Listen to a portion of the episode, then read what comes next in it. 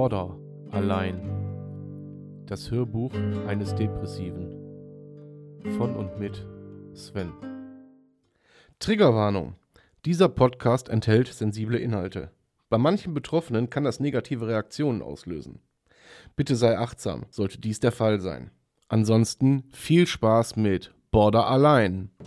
Herzlich willkommen zu Border allein Folge ja, 46, glaube ich. So, ich spreche nochmal eine Triggerwarnung aus.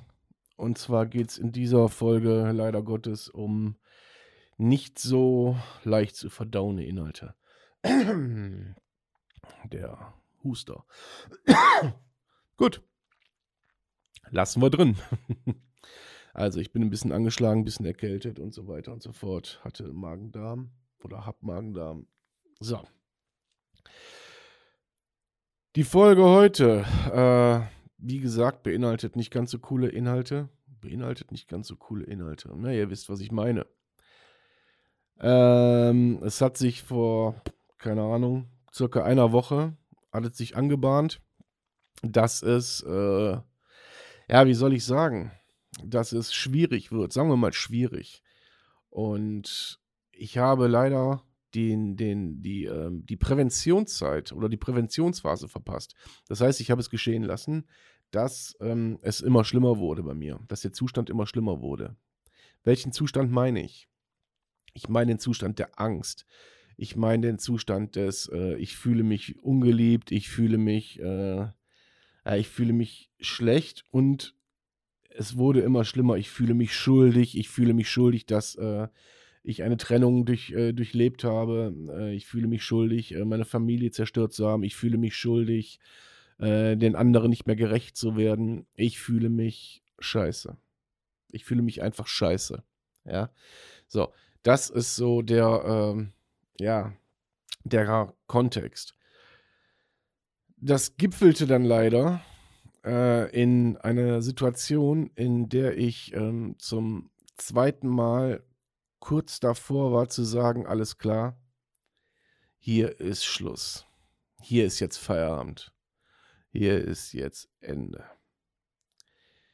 Dann lagen die Tabletten schon auf dem Tisch und dann hat man diese Tabletten angeguckt und äh, ja, dann tat sich so der Gedanke auf, das entscheidet jetzt über sein oder nicht sein dieser Gedanke äh, plus die Stimme meines Kindes von oben, die hat mich dann äh, auch äh, rational entscheiden lassen zu sagen, alles klar, das ist sicherlich nicht der richtige Weg. Aber unterm Strich war man in einer ganz, ganz miesen Lage, in einer ganz miesen Lage. Und es blieb nur eine, eine Option, entweder, ja, entweder, wie soll ich sagen, Notaufnahme oder Therapeutin. Ich habe mich dann für Zweiteres entschieden, also für Letzteres. Ich habe dann meine Therapeutin angerufen und äh, bin dann auch notfallmäßig, ähm, ich glaube drei Stunden später, direkt zu ihr gekommen. Und dort hatten wir eine anderthalbstündige, ziemlich heftige Sitzung, wo es dann um äh, die Verhaltensanalysen ging. Äh, die Verhaltensanalysen, wie bin ich mit der Situation umgegangen, wie bin ich da überhaupt reingeraten, wie hätte ich adäquat reagieren können und so weiter und so fort. Ihr seht also bei allen, bei allen Motivationsreden, äh, bei allen Tipps, bei allen, äh, keine Ahnung was, die ich äh, immer gebe, ich bin noch lange nicht über dem Berg. Das ist das, was ich immer wieder sage. Ich habe mich jetzt auch, ah, ich habe mich jetzt ein bisschen mit mir gerungen, ob ich die Folge jetzt so mache. Aber da ich euch, wie gesagt, am Anfang versprochen habe, ich nehme euch mit auf die Reise, ähm, habe ich mich ganz klar dafür entschieden, weil auch das ist ein Teil meiner Reise. Jetzt sitze ich hier und kann da relativ, relativ reflektiert drüber berichten.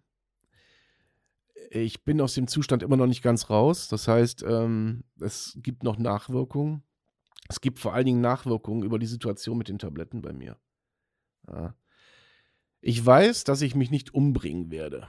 Um das mal ganz klar zu sagen, das weiß ich definitiv. So, die Gefahr besteht nicht. Aber wenn man in so einer Situation ist, dann will man sich ja nicht umbringen, sondern man kann einfach seinen verdammten Zustand nicht mehr ertragen. So, und den will man dann auf Seite räumen. So. Und ob man sich nun umbringen will oder ob man diesen Zustand beenden will. Leute, das Ergebnis, das ist das gleiche. Ja. Das Ergebnis ist einfach das gleiche. Ihr seid in einer, in einer ganz miesen Verfassung, die euch dann zur Entscheidung wahrscheinlich leiten wird, ähm, oder zu einer Entscheidung leiten wird, die nicht mehr rückgängig zu machen ist. Und darüber sollte sich jeder bewusst sein. Ja, darüber sollte sich einfach jeder bewusst sein. Und genau das habe ich mit meiner Therapeutin auch gestern besprochen, dass es, äh, dass es nötig ist, wirklich nötig ist, sich ähm, präventiv dagegen zu schützen, dass das zu trainieren ist. Dass man gar nicht in so eine Situation kommt. Mal eben die Sprecherkabine zumachen. So. Und äh, natürlich, wie immer. Ich vergesse es ja immer wieder. Äh, das ist die Essenz aus dem gestrigen Abend, äh, aus, der, aus der gestrigen Sitzung mit meiner Therapeutin. Einfach herzugehen und ähm, zu analysieren, wie bist du da reingekommen? Was sind die Triggermomente? Was sind die Auslöser? Und ich habe leider, ich habe leider die Antwort darauf noch nicht. Die Antwort wird es bald geben, weil es geht bald in die, in die, äh, in die, in die Traumatherapie über. Das heißt, ich werde, ähm, ja, ich muss mich damit auseinandersetzen, wo sind die Ursachen. Es gibt komischerweise immer vor Familienfesten, gibt es äh, bei mir ja, gibt es bei mir diesen Zustand. Das ist seit gefühlt, ich weiß nicht wie viele Jahren schon so. Es hat also auch nichts mit meiner, mit meiner neuen Situation, mit meiner neuen äh, Lebenssituation zu tun, sondern es war schon vorher so. Es war einfach schon vorher so und ähm, ja, da geht es jetzt daran, die Ursachen rauszufinden ob ich da irgendwas verdrängt habe, ob mal irgendwann was passiert ist auf irgendeiner Familienfeier oder, oder, oder. Es muss einen gottverfluchten Grund für diese, für diese Zustände geben. Wobei es dieses Jahr oder beziehungsweise jetzt die letzten Tage ganz, ganz besonders schlimm war. Also so, dass ich gedacht habe, so diesmal schaffe ich das nicht. Und da muss man, das muss man sich auch einfach eingestehen, äh, ja, dass es so ist, wie es ist. Also, dass nicht immer alles hier äh, super ist und ich habe den Griff und dies und das und jenes. Klar reflektiere ich jetzt schon ganz anders als noch vor ein paar Monaten. Klar gehe ich ein bisschen besonder mit der Situation um, aber erst im Nachgang. In der Situation, liebe Leute, ja, wusste ich mir auch nicht zu helfen. Ich wusste mir einfach nicht mehr zu helfen. Mein Gegenüber wusste mir auch nicht weiter zu helfen. Es stellte sich dann einfach nur noch die Frage, wird ein Hilfsdienst gerufen, wird ein Krankenwagen gerufen, Fährt man in eine Klinik? Geht man zur Therapeutin? Was macht man? Weil das auszuhalten war nicht möglich. Das ging dann einher mit extremsten, wirklich extremsten Schmerzen. Das endete wieder in einer Selbstverletzung. Ähm, Selbstverletzungen äh, sind bei mir keine, keine Schnitte, sondern Selbstverletzungen. Ähm, ja, man will sich halt spüren, indem man sich irgendwelche Gegenstände auf den Kopf haut oder wie auch immer. Ja, so wie es sich für einen Kampfsportler gehört. Immer schön auf den Kappes. Ja. Und äh, es war wirklich eine Grenzerfahrung. Ähm, und ihr merkt selber, dass dieses Reflektieren, das fällt mir, das fällt mir nach wie vor schwer. Und ich meine, sagen wir ehrlich, es ist ein scheiß Gefühl, sich das einzugestehen, dass man, äh, dass man wieder so gehandelt hat, dass man, äh, keine Ahnung, dass man nicht Herr der Lage war. Ja. Und man muss Herr der Lage werden, um, äh, um die Lage zu kontrollieren. Aber wer bin ich, dass ich nach ein paar Monaten Therapie sagen könnte, jo, läuft. Ja, ein Scheißdreck läuft, wie ihr seht. Auch bei mir reichen, ja, kleinste Kleinigkeiten äh, reichen, um mich zu triggern. Beziehungsweise meine Therapeutin sagte gestern so schön, sagte sie, Sven, also ich sage jetzt ganz bewusst Sven, sie es mich natürlich nicht, sagte Sven, ähm, es sind keine Kleinigkeiten, die sie da zurzeit durchmachen. Das sind schon richtig krasse Dinge, richtig krasse Dinge, äh, die von, äh, von ganz extremen Trennungen bis hin zu äh, Verlusten, äh, Verlustängsten ähm, und Betrug und die bis sonst wohin reichen, also Betrug an meiner Person. Und ähm, das muss man erstmal verknusen. Und dann kommen, dann kommen Aussagen von, ähm, wie zum Beispiel, das meine ich jetzt auch gar nicht böse, äh, du musst das in positive Gedanken umleiten. Da sagt meine Therapeutin ganz klar, das geht nicht. Es gibt diese negativen Ereignisse, es gibt diese negativen Gedanken und die muss es auch geben, weil jeder Mensch hat in seinem Alltag mit negativen Dingen zu tun, genauso wie mit positiven logischerweise. Man muss einfach lernen, damit umzugehen. Und jetzt ist es für einen Borderliner extrem schwierig, damit umzugehen. Extrem schwierig. Ja, äh, die Leute, die betroffen vom Borderline sind, die jetzt hier zuhören, die wissen genau, wovon ich rede. Dann sind diese negativen Dinge, die schießen in, in, ins Unendliche. Ja, ich sag mal, bei, bei, bei normalen Leuten, wenn sich etwas aufstaut, dann geht so eine, ich sag mal, so eine, so eine, so eine Kurve, beziehungsweise ist eher so, so, so eine, eine Linie, die geht so leicht schräg nach oben und so im 45-Grad-Winkel, sag ich mal, wenn ihr euch das bildlich vorstellen wollt und steigert sich und steigert sich, bis irgendwann der Punkt kommt, wo dann einfach mal Schluss ist und wo derjenige dann auch mal ausbricht. So. Das ist so der normale Lauf der Dinge. Beim Borderline ist es ja so, es schießt senkrecht in die Höhe und es geht in Wellenform. Hoch, runter, hoch, runter. Und zwar immer ins Extreme. Extrem tief, extrem hoch. Das ist das Symptom dieser Krankheit. Das darf man einfach nicht vergessen. Und dann kommen die Leute und sagen, ja, stell dich doch nicht so an, denk doch mal, denk doch mal an was Schönes, äh, leite deine Gedanken um, drauf geschissen. Es geht nicht. Es geht einfach nicht. Das bedarf Training. Und so weit bin ich noch nicht. Dass ich es dass kontrollieren kann. Dass man diese Schwingungen, diese, diese Wahnsinnswellen, ja, äh, dass man die so ein bisschen, dass man die, diese Wogen, sag ich mal, diese Wellen etwas glättet. Ja, entwellt sozusagen. So. Ähm, und das ist ein, ein, ein ganz vakantes Merkmal dieser Krankheit, dass das nicht funktioniert bei einem Borderliner, gerade bei einem impulsiven Borderliner. Ja. Und dann, dann, wenn, dann reicht auch in dieser Situation ein falsches Wort, eine falsche Handlung von irgendwen, von, von einer anderen Person und ihr seid sofort, sofort seid ihr im Modus. Sofort. Das kann sich normal Denkender oder eine, ein Nicht-Betroffener gar nicht vorstellen. Was das in einem Borderliner auslöst. Ja. Das tut es bei mir ja nicht erst seit zwei Jahren. Das war schon immer so, nur wusste ich halt nicht, dass ich Borderline habe. Punkt. Es war schon immer so.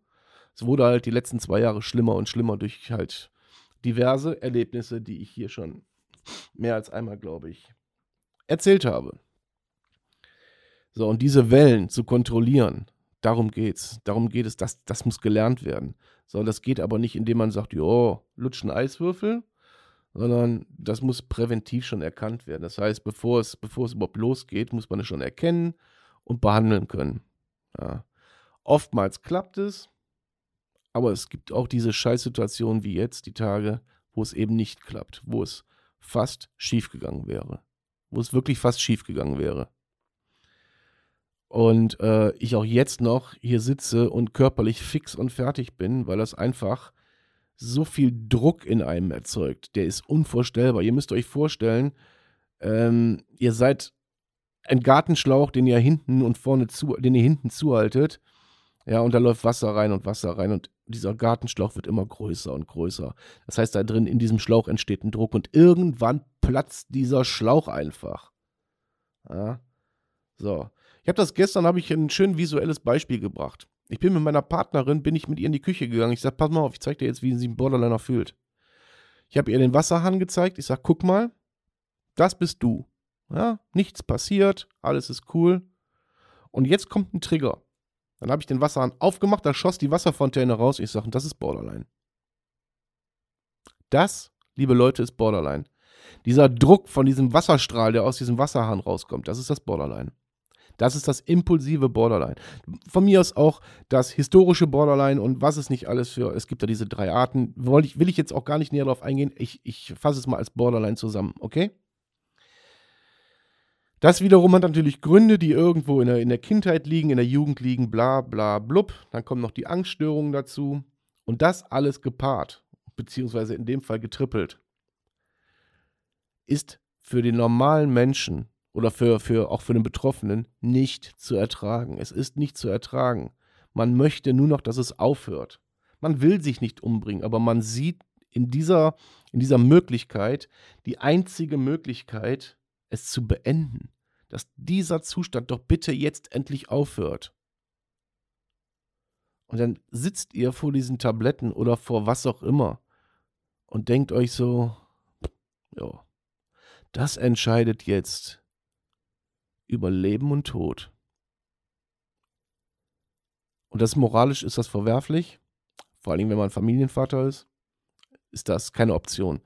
Vielleicht muss man mal an den Punkt kommen, wo man da sitzt und, ähm, und es eigentlich ich sage jetzt einfach mal doof, eine Minute später zu Ende ist. Aber was, was ist denn dann, was ist denn mit euren Kindern? Was ist mit eurem Partner? Äh, ich kann ja nicht sagen, äh, ich habe ein Recht darauf, mein Leben zu beenden, äh, aber habe vorher ähm, kleinen Kindern neues Leben geschenkt. Dafür bin ich verantwortlich. Und ich hoffe, dass jeder, der das hier hört, trotz aller Triggerwarnungen, sich darüber bewusst, äh, bewusst ist und im Klaren ist, dass ihr eine gottverfluchte Verantwortung habt. Nicht nur euch selbst gegenüber, sondern auch vor allen Dingen eurem Nachwuchs gegenüber, äh, und gegebenenfalls euren Ehepartnern oder, oder Partnern gegenüber. Ja. So. Und es ist auch verwerflich, dem anderen zu sagen, so von wegen, ich mache jetzt Schluss. Ich mache jetzt Schluss mit mir und den anderen in Angst und Schrecken zu versetzen. Auch das habe ich gemacht. Gebe ich hier offen zu. Weil ich nicht mehr weiter wusste. Weil man irgendwo nach Hilfe schreit, aber sie eigentlich gar nicht haben will. Ja, weil sich diese Gedanken in einen, in einen gottverfluchten See voller Scheiße umwälzt. Ja. Ich weiß nicht, ob ihr alle schon mal so einen so so ein, so ein Teich gesehen habt, der umgeschlagen ist, der einfach stinkt. Der so, so dampft und stinkt, wie man sich das so vorstellt aus dem Horrorfilm. Ja. So fühlt sich dann meine Gedanken- und Emotionswelt an. Ich weiß, es ist harter Tobak hier. Äh, ich weiß auch, dass das mit Sicherheit Einblicke in meine, äh, in meine, ja, in mein, in mein Unterbewusstsein, in meine Seele sind, äh, die für viele nicht nachvollziehbar sind oder für viele erschreckend sind. Aber es ist nun mal, es ist nun mal ein gottverfluchtes Krankheitsbild, ähm, wie jedes andere auch. Das, ich bin ja deswegen kein, keine Horrorgestalt oder kein Monster, aber ähm, man fühlt sich so. Man fühlt sich so. Und im Umkehrschluss geht man sofort her und sagt, sagt auch seinem Partner, wie zum Teufel, warum willst du überhaupt mit mir zusammen sein? Warum tut man sich das freiwillig an? Warum? Das will doch keiner. Also geh, geh einfach. Bitte verlass meine Wohnung und geh. Auch das ist Borderline. Auch das ist Borderline. Und im nächsten Augenblick zu sagen, nein, bleib. Ach verdammt, geh. Bitte bleib. Das ist Borderline. Und glaubt mir, Leute, das bringt euch in Situationen, in denen ihr nicht mehr wisst, wie ihr damit umzugehen habt. Ja? Es ist kein Dämon, der da ist. Es ist kein Drache, der da ist. Es ist kein, kein, kein weiß ich nicht was. Es ist immer noch das eigene Ich, was da ist. Ja, das Unterbewusstsein, was da ist, die Seele, die da ist, die geschunden ist. Ähm, die Therapeutin sagte gestern, oder andersrum, eine Therapeutin sagte gestern über mich, wenn ich sehe, was sie momentan durchmachen und was ihnen da, wie mit ihnen umgegangen wird oder ihrer Familie, dann möchte ich nicht wissen, was sie als Kind erlebt haben. Es wird auf mich zukommen. Ich weiß nicht, ob ich das wissen will, aber ich glaube, ich muss es wissen wollen, um damit umzugehen. Um einfach damit umzugehen und zu lernen, die Dinge so zu sehen, wie sie sind, äh, um sie dann reparieren zu können. Alleine gestern die Verhaltensanalyse war für mich eine ganz schwere Sache. Ähm, ich habe gedacht, mir platzt der Kopf. Ich habe gedacht, ich musste weinen in der Therapie. Wurde direkt gefragt, warum ich weine. Ich musste sofort erklären. Leute, ich sage euch eins, das ist ein hartes Brot. Das ist ein verdammt hartes Brot. Das tut weh. Das sind Schmerzen. Die werden dann immer größer und größer. Ihr könnt euch nicht vorstellen, als Nicht-Betroffene, ähm, wie sich das anfühlt. Wie sich dieser Schmerz anfühlt. Ja wie sich diese, dieser Wust, dieser Wust an Emotionen und Gedanken in eurem Schädel, die nicht kontrollierbar sind, wie sich das anfühlt, wie weh das tut, wie traurig das macht, wie wütend und aggressiv das macht, wie impulsiv es das macht. Ich übertreibe auch nicht. Ich übertreibe auch nicht mit der Intensität, wo ich das jetzt hier erzähle. Ich bin jetzt auch schon fünf Minuten über meiner aktuellen oder normalen Sendezeit drüber, aber es ist einfach so, dass ich das wirklich teilen möchte. Weil auch hier gilt, So beschissen die Situation für mich war, so groß ist dann doch die Hoffnung, dass sie vielleicht anderen erspart bleibt. Und das meine ich genauso, wie ich sage. Ja, das gönnt man keinem, nicht mal seinem schlimmsten Feind. Dieses Leben mit dieser Krankheit gönnt man einfach niemandem. Einfach niemandem. Okay? In diesem Sinne. Macht's gut. Bleibt gesund. Passt bitte auf euch auf. Euer Sven.